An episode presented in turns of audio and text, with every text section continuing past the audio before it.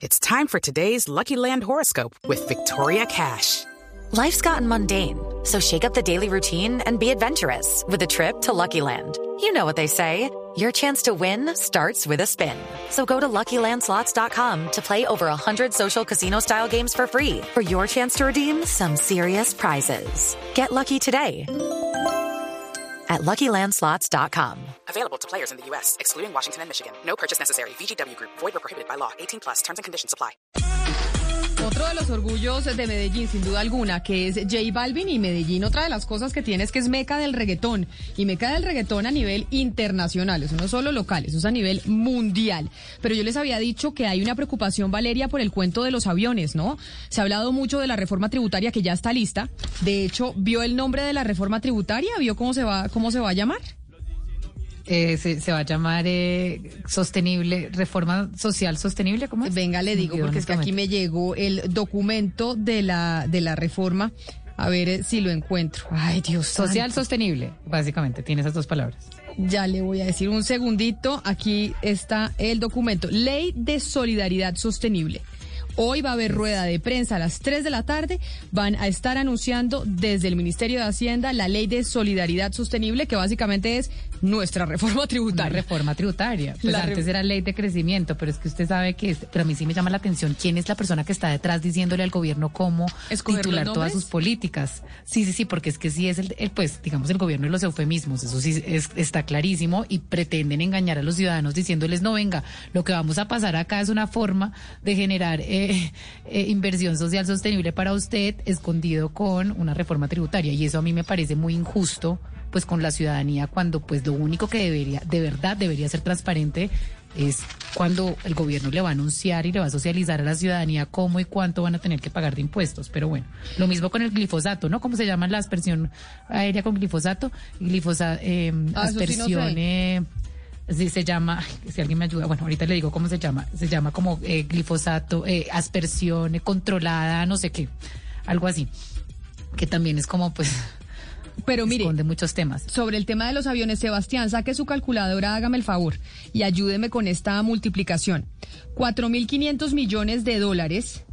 ¿A cuánto le ponemos el dólar? ¿A cuánto está el dólar el día de hoy? ¿Por ahí alguien tiene la tasa de cambio? Está como Eh, 3.600 algo, ya, ya miro. 4.600, ya, ya le busco yo. La tasa de cambio, le digo, la tasa de cambio que rige hoy es 3.666. La TRM está a eso, no le digo cuánto se vende, cuánto se vende en casa de cambio, pero ayúdeme con la calculadora. Multiplique 3.666, que es a lo que está el dólar hoy, por 4.500. Son son Esos son- 4.500 millones de dólares. ¿Eso cuánto nos da en pesos? 16.4 billones. 16.4 billones de pesos es lo que tiene pensado gastarse el gobierno nacional en la adquisición de 24 aviones casa de referencia F-16. Y esto lo va a hacer con una compañía estadounidense que se llama Lockheed Martin. Y la pregunta que se hacen muchos es, oigan, Estamos en tremendo lío económico, se está planteando una reforma tributaria y se van a comprar 24 aviones por 4.500 millones de dólares, es decir, 16 billones de pesos, o sea, más que lo que se espera recoger en la reforma tributaria. Nosotros quisimos llamar al general en retiro y excomandante de la Fuerza Aérea de Colombia, que estuvo del 2013 al 2015, al general en retiro Guillermo León León, para que pues nos explique un poquito, porque ayer en, en entrevista aquí en Blue Radio el ministro de la Defensa pues no supo explicar muy bien cómo es eso que vamos a comprar aviones en medio de la presentación de una reforma tributaria. General León, bienvenido, gracias por acompañarnos. María Camila, muy buenos días. Un saludo para usted, toda la mesa de trabajo y para Mañanas Blue. Yo le voy a decir una cosa y no se me vaya a poner bravo. Y yo sé que usted se va a sorprender, pero yo soy Camila Inés. Para, y yo sé que así nunca se le va a olvidar, eh, general. Camila Inés, que según mi mamá es más original. ¿Cómo le parece que el María Camila, que hay muchas? Y le aseguro que Camila Inés, yo creo que soy la única, ¿no cree? Total, Camila Inés, entonces no, no se me va a olvidar. Perfecto. Nunca se le va a olvidar, eso sí le garantizo. Mentira, No, no, no. general. Pero entonces explíquenos una cosa. Parece un absurdo, o mucha gente dice, oiga, pero nos están presentando una reforma tributaria en donde nos van a poner a pagar más impuestos y estamos entonces en un momento en donde van a comprar 24 aviones que cuestan 16 billones de pesos. ¿Eso qué explicación puede tener lógica desde, digamos, la Fuerza Aérea? Bueno, Camila, lo siguiente, este, este es un tema y una necesidad que no es de ahora. Esta necesidad se ha planteado desde el año 2012, cuando la Fuerza Aérea hizo una evaluación de la flota, de la proyección de cada una de las flotas, de los ciclos de, vida de cada uno de los aviones, y lo presentó a través de estudios y análisis que ha mantenido vigentes desde esa fecha. Esto porque es importante que lo conozcan los colombianos, que esto no es una decisión de último momento o que es de un año atrás o dos, sino es una necesidad que se ha venido eh, estudiando desde esa fecha. Desafortunadamente, por diferentes razones se ha ido aplazando, pero llega un momento en que usted puede ir caminando pasos hacia atrás, pero hasta que llega a la pared y ya no hay cómo caminar atrás sin que tenga consecuencias. Y creo que es lo que está pasando hoy en día. Los aviones ya tienen un techo. Lo decía el señor ministro de Defensa hace unos días, que es al año 2023, de acuerdo a los estudios que hay, para que esta eh, flota entre en un periodo ya de obsolescencia. Por eso, cuando uno dice, hoy vamos a comprar, pues coincide con unas situaciones económicas complejas, pero ante la cual no tenemos otra salida. O nos quedamos sin aviones o tomamos unas salidas, unas opciones, unos análisis de tal manera de suplir una necesidad que tenemos. Permítame, Camila, decirle lo siguiente. Eh, hay unos elementos que son importantes conocer. Estamos hablando de una flota de aviones que tiene más de 40 años de construida, como son los aviones CAFIR. Estos aviones llegaron en el año 89, los primeros 14 aviones, y en el año 90 entraron al primer proceso de modernización porque los recursos que habían daban para comprar un determinado modelo, se hizo un contrato, se compraron 14 que llegaban a Colombia y en Colombia pasaban de un modelo C2 a un modelo C7. Y posteriormente, en el año 2008, se hace un nuevo esfuerzo económico para ponerlos al día, para mejorarles sus equipos, aumentar sus capacidades y mantenerlo vigente. Y se hace una segunda modernización que los convierte de C7 al C10 y C12, que son los que actualmente tenemos. Claro, General León, pero eh, vayámonos atrás, al 2012, año en el que se firma ese COMPES, en el que se, pues, se aprueba y usted llega a la FAC en el 2013 y oyéndolo usted, entendemos que era muy importante, según usted, esa inversión. ¿Por qué en esos años no se compran? ¿Qué pasa después? ¿Por qué pasan tantos años y estamos todavía en el 2021 y esa flota no se ha renovado? Háganos un recuento de esos años y por qué bajo su mando no se terminó haciendo esa compra. Bueno, en, última lo que hace la Fuerza Aérea es presentar las necesidades, pero vienen las decisiones políticas del gobierno y el gobierno hace su evaluación de caja, hace su proyección de prioridades y seguramente determina que para la fecha no era el momento adecuado para hacer esa inversión, por lo cual no se toma la decisión de hacerla en esa fecha y se ha ido postergando, aunque se ha ido presentando eh, siempre esta necesidad informándole al gobierno, eh, mire, esta es la situación de los aviones CAFIR, esta es la situación en la, en la parte del techo de su ciclo de vida y se ha ido, como dice, alargando esa decisión hasta que llega un momento en que ya no hay donde más alargar porque llegamos a la fecha que se ha establecido donde el avión entra ya en un periodo de obsolescencia. Y creo que es mm, determinadas coyunturas que se presentan en el, en el país. Uno podría pensar que el proceso de paz también en algún momento dijo no es necesario en este momento, dejémoslo para después y los recursos se van para allá, pero son decisiones que desconoce ya, como dice uno, como comandante de la fuerza y que quedan más en el ámbito político. Pero, general León, ¿qué pasa si no se compran esos aviones ahorita? Porque lo cierto es que la coyuntura actual que estamos viviendo no la habíamos vivido nunca. Hoy estamos viviendo es una guerra contra un virus y una guerra contra una situación económica muy compleja. Y tal vez esos 16 billones que se están que se estarían dedicando a comprar esos 24 aviones se podrían gastar uno en mayores insumos eh, médicos para poder luchar contra el virus o dos simplemente para no tener que hacer una reforma tributaria. ¿Qué pasa si no se compran los aviones? ¿Cuál es el, ¿Qué es lo terrible de no renovar esa flota? Bueno, eh, hay, lo siguiente, Camila. Eh, si me permite, diría, hablemos un poquito de obsolescencia porque vi que a la introducción hizo un, cálculo de cifras. Eh, hoy, ¿por qué decimos que la flota CAFIR está entrando en obsolescencia? Primero, por un tema de tecnologías. El avión fue fabricado en los años 70, o sea, tiene tecnologías de esa época que mm, son poco eficientes, de alto consumo y que con el tiempo presentan más asiduidad de fallos. Segundo, la sostenibilidad logística de la flota. Como ya es un avión que no se fabrica, es difícil conseguir partes nuevas. Entonces, cuando el avión tiene problemas o fallas, recurre a reparaciones.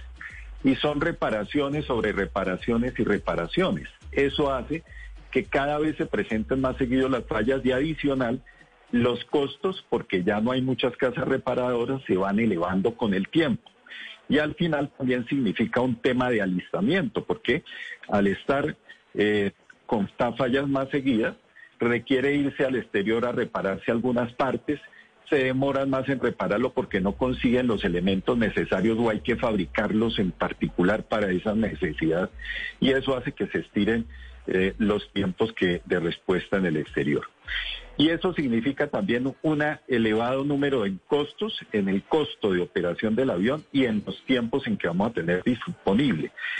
Un elemento importante de tener en cuenta, una hora de CAFIR hoy cuesta alrededor de 60 millones de pesos, mientras que una, una hora de vuelo de un avión eh, de, de, nuevo podría estar alrededor de los 9 mil dólares, más o menos alrededor de unos 30 millones de pesos.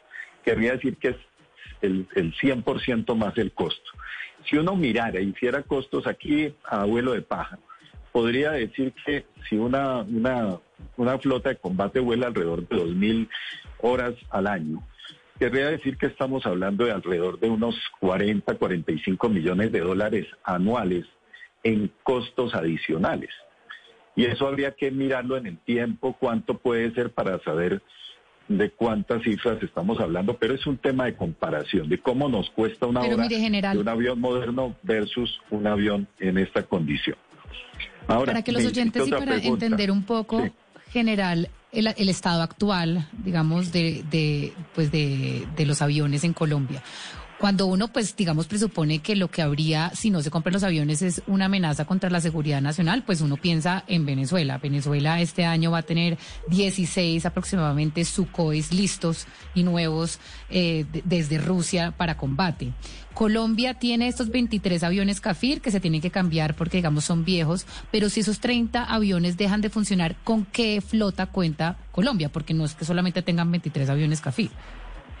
Bueno, es muy interesante la pregunta porque vale la pena hacer varias previsiones. Uno, Colombia hoy tiene una flota de aviones de combate, pero con diferentes roles.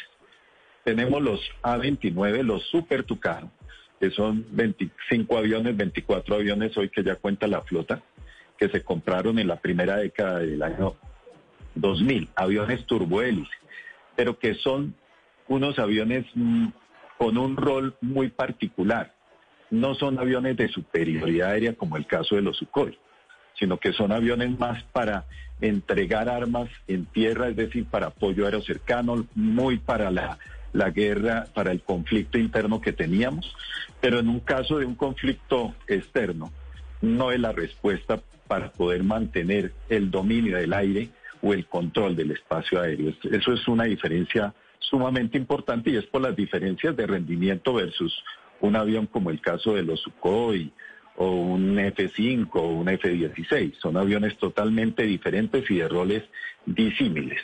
Entonces, no puede uno pensar que un avión de estos lo puede reemplazar con un Super Tucano. Esos son los aviones que tenemos hoy en día. Tenemos, eh, creo que nos quedan algunos aviones A-37 que también son aviones de la década de los 60. Eh, son muy pocos los que nos deben quedar en este momento, cinco aviones tal pero que también son muy parecidas su rol a lo que hacen los A-29. Y eso es lo que tiene la Fuerza Aérea en este momento. O sea, está eh, todo descargado, toda la, capacidad de avión de aviones de combate de alto rendimiento en los aviones CAFIR. Hmm.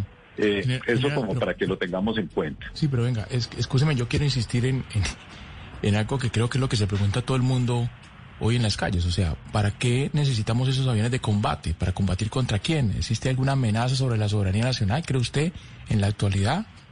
Bueno, muy pertinente la pregunta. Hay tres elementos que vale la pena que cumple hoy los CAFIR, que en ese momento donde entren en obsolescencia y no vuelen más, no habría otro avión que los pueda cumplir o suplir en la misma capacidad. Lo primero, un tema que tiene que ver con el, eh, el, programa de narcotráfico que tiene contra el narcotráfico que cumple Colombia. En el año 2003, Camila, entraban y violaban el espacio aéreo colombiano más de 600 trazas. Trazas son eh, las señas que aparecen en el radar de aeronaves no legales, no con plan de vuelo, ilícitas que violaban el espacio aéreo para ser transportar eh, eh, drogas o para traer armas, todo con fines ilícitos. Estamos hablando de más de 600 aeronaves.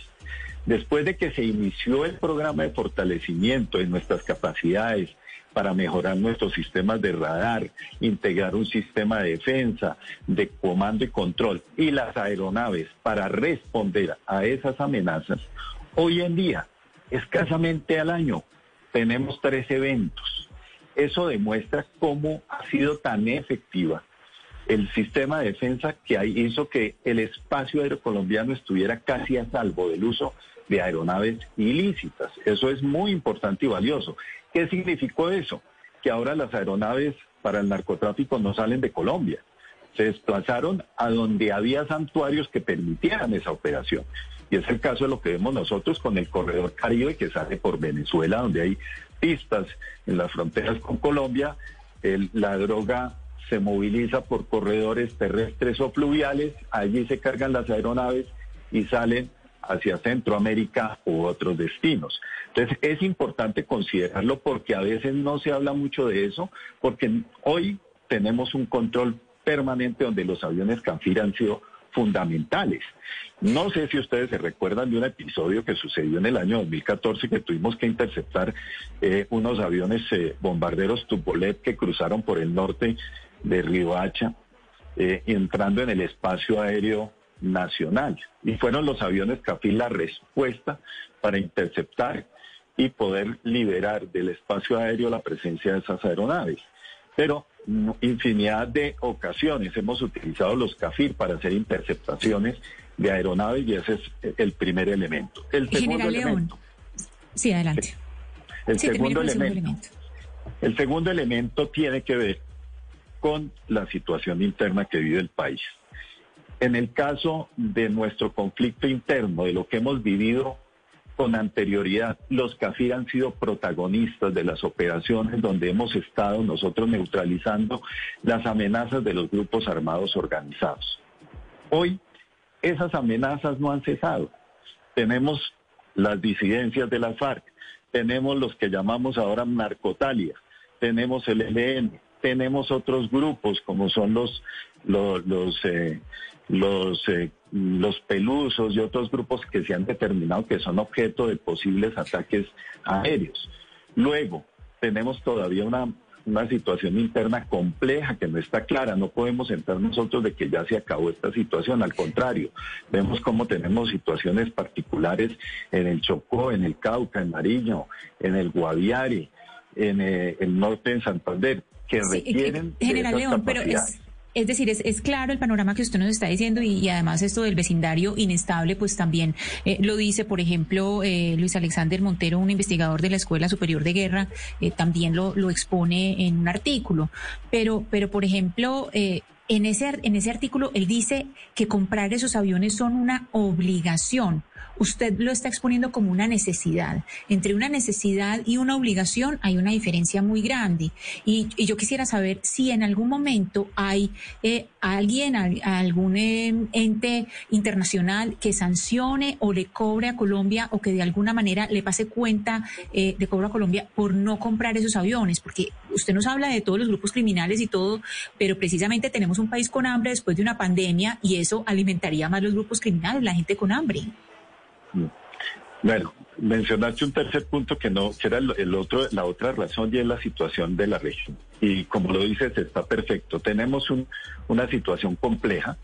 Ustedes están viviendo todos los días comentando la situación que se vive en Arauquita, que es uno de los muchos eventos que hemos tenido y que se pueden suscitar. Pero esta situación se ha venido presentando de manera cada vez más asidua, donde se presentan estas amenazas que dan diferentes funcionarios del gobierno, donde anuncian que van a mandar los aviones Sukhoi que nos van a llegar aquí en 12 minutos. Estas son situaciones que al presentarse así uno podría decir, no, es otra vez alguien hablando y diciendo de manera ligera cosas por amenazar. Pero no sabemos qué va a pasar con un gobierno impredecible, un gobierno dictatorial que de alguna manera, y si ustedes han escuchado los discursos que se dan en el área de Venezuela, nos culpan a los colombianos de todo lo que está pasando. De hecho, lo que está sucediendo hoy en el estado de Apure, nos están responsabilizando y al, gobierno de Colombia porque está suscitando esta situación allí. Eso, tiene un significado, eh, Valeria y Camila, y es que aquí hay un discurso y una narrativa donde le están diciendo a todos los venezolanos y a sus fuerzas militares de que nosotros somos el enemigo.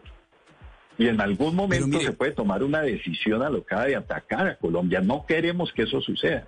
Por eso esa responsabilidad tan, tan, tan importante que tenemos nosotros de prepararnos para cualquier situación y la, responsabilidad que tiene el gobierno de turno que le corresponda tomar esa decisión, que es pensar en esas amenazas.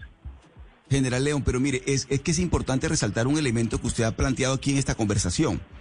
Eh, la, importancia de la fortaleza aérea para un país no solamente es de la defensa de la, soberanía y, y el respeto por la seguridad nacional, sino porque además en el caso colombiano está demostrado que la derrota estratégica de las FARC que la llevó a negociar con el gobierno de Juan Manuel Santos se debió precisamente a que contaba Colombia con una fuerza aérea potentísima que fue la que le permitió darle los golpes más fuertes a las FARC, porque gracias a esos golpes fue que la FARC logró negociar, de tal manera que no estamos hablando de un asunto menor. Por supuesto que la, cifra es impresionante, los 16 billones de pesos en estas circunstancias y en estos momentos, pero Colombia no se puede descuidar en la fortaleza aérea que ha logrado durante muchos años. Gracias a esa fortaleza fue que se derrotó estratégicamente a un enemigo muy poderoso como fueron las FARC. Pero general, le quiero hacer una pregunta con respecto a este asunto.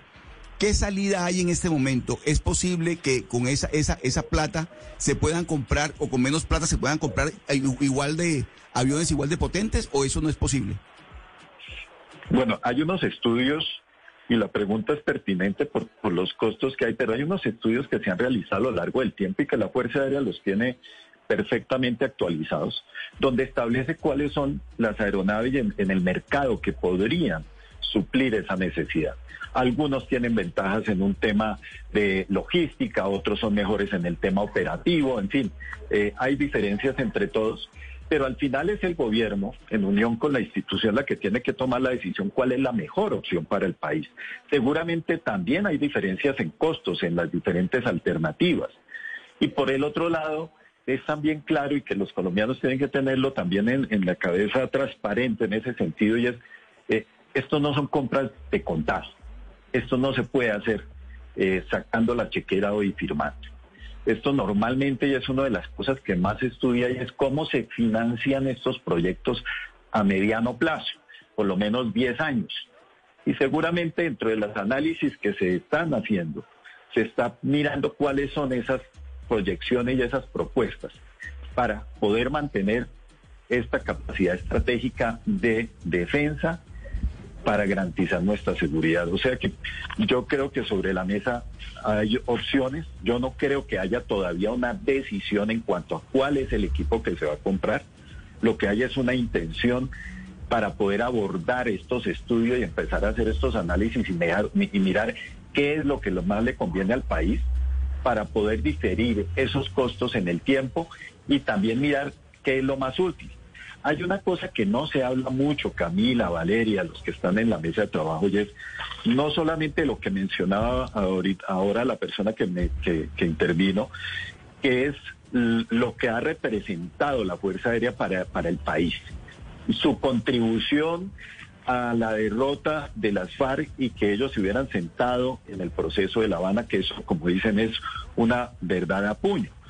Sino que adicional, cuando uno habla de estas compras, tiene que mirar algo y es las posibilidades país. Normalmente, la, este tipo de compras hoy en día ha cambiado mucho. No se habla solamente de una chequera donde usted pasa un valor por la compra de unos eh, de un armamento, por llamarlo así, de unos juguetes. Y listo. No. Aquí esto envuelve unas cosas más amplias y es que cuando uno hace esta compra, está también trayendo y hablando de tecnología, de transferencia de conocimiento, de, conocimiento, de desarrollo de industria. Y eso es importante que se vea también como una oportunidad. Les doy un ejemplo. Hace unos años la Fuerza Aérea tuvo la intención de participar en eh, el proyecto de, fabricación de los aviones KC-390 de transporte, que es un avión de mayores capacidades que los aviones Hércules que construyó la empresa Embraer con el gobierno brasilero en ese país. Nos invitaron a participar. No nos obligaban a comprar aviones, pero teníamos que poner sobre la mesa un determinado valor de, de dinero. Pero eso nos abría la oportunidad, y así lo vimos en el momento, para acrecentar una, un desarrollo industrial en Colombia. Desafortunadamente, por cuestiones de recursos no se pudo hacer, pero esto también significa oportunidades país para desarrollar tecnología, para desarrollar conocimiento en la academia, en las universidades. Eso es espectacular lo que se puede hacer en ese sentido. Desarrollar industria y a su vez es una línea económica que se desarrolla más hacia futuro. Así empezaron países que hoy son grandes proveedores de la industria, no solamente aeronáutica, sino espacial, como el caso de, España, donde no hay un solo satélite en el mundo que no huele no, no, no salga al espacio con, con una partecita que hacen y fabrican los españoles.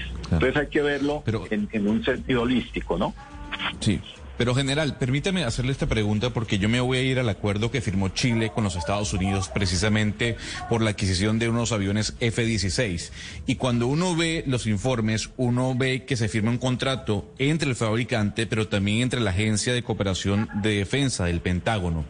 Y en ese contrato se aceptan controles y restricciones del uso de este material que impone el gobierno en los Estados Unidos. La pregunta es muy sencilla.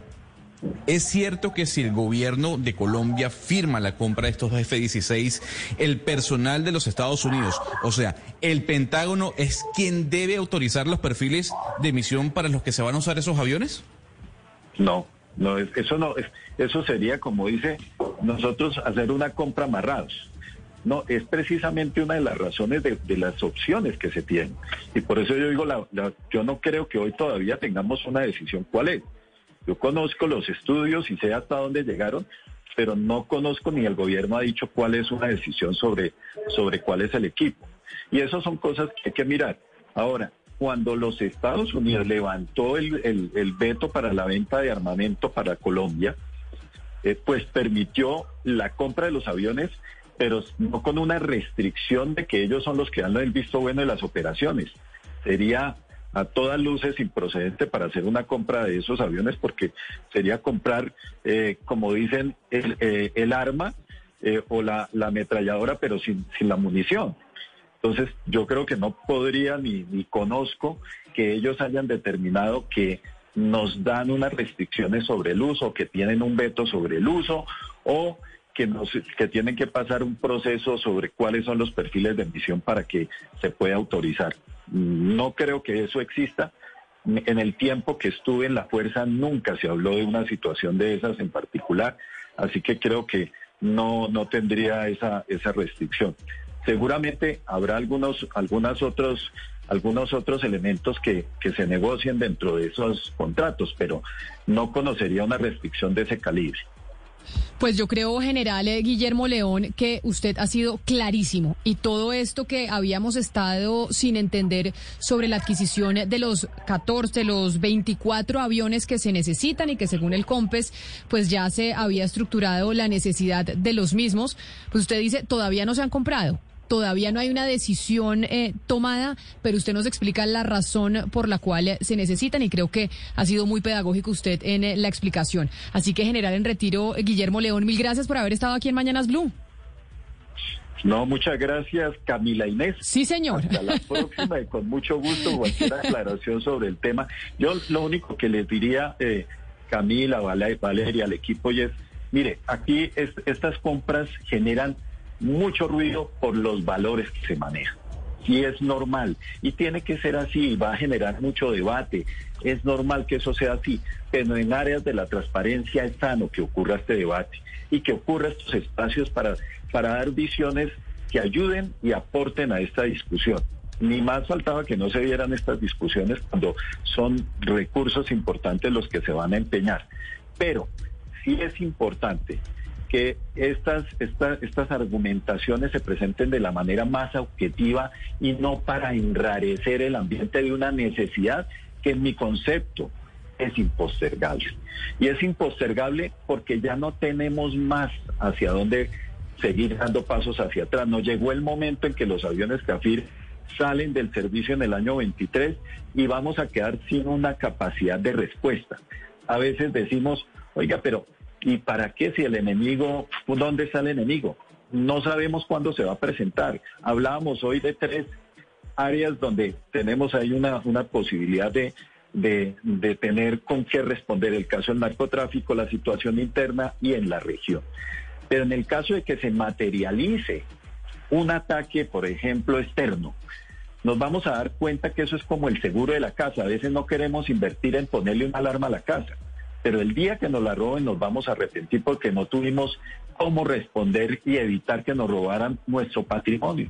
Y el daño que le harían a Colombia en un ataque que viniera del exterior aéreo sería incalculable. Tenemos expuesto toda una infraestructura petrolera, energética, de puertos, productiva, que cuánto nos cuesta recuperarla después de que la hemos construido con tanto esfuerzo los colombianos hay que protegerla de alguna manera. ¿Y cómo se protege? No generando una carrera armamentista, que eso sería una equivocación.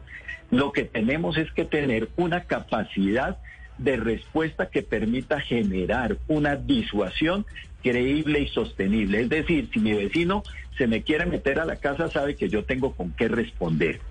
No es mi intención irme a la casa de él, pero si viene le va a costar y ese costo lo hace pensar si realmente quiere meterse acá.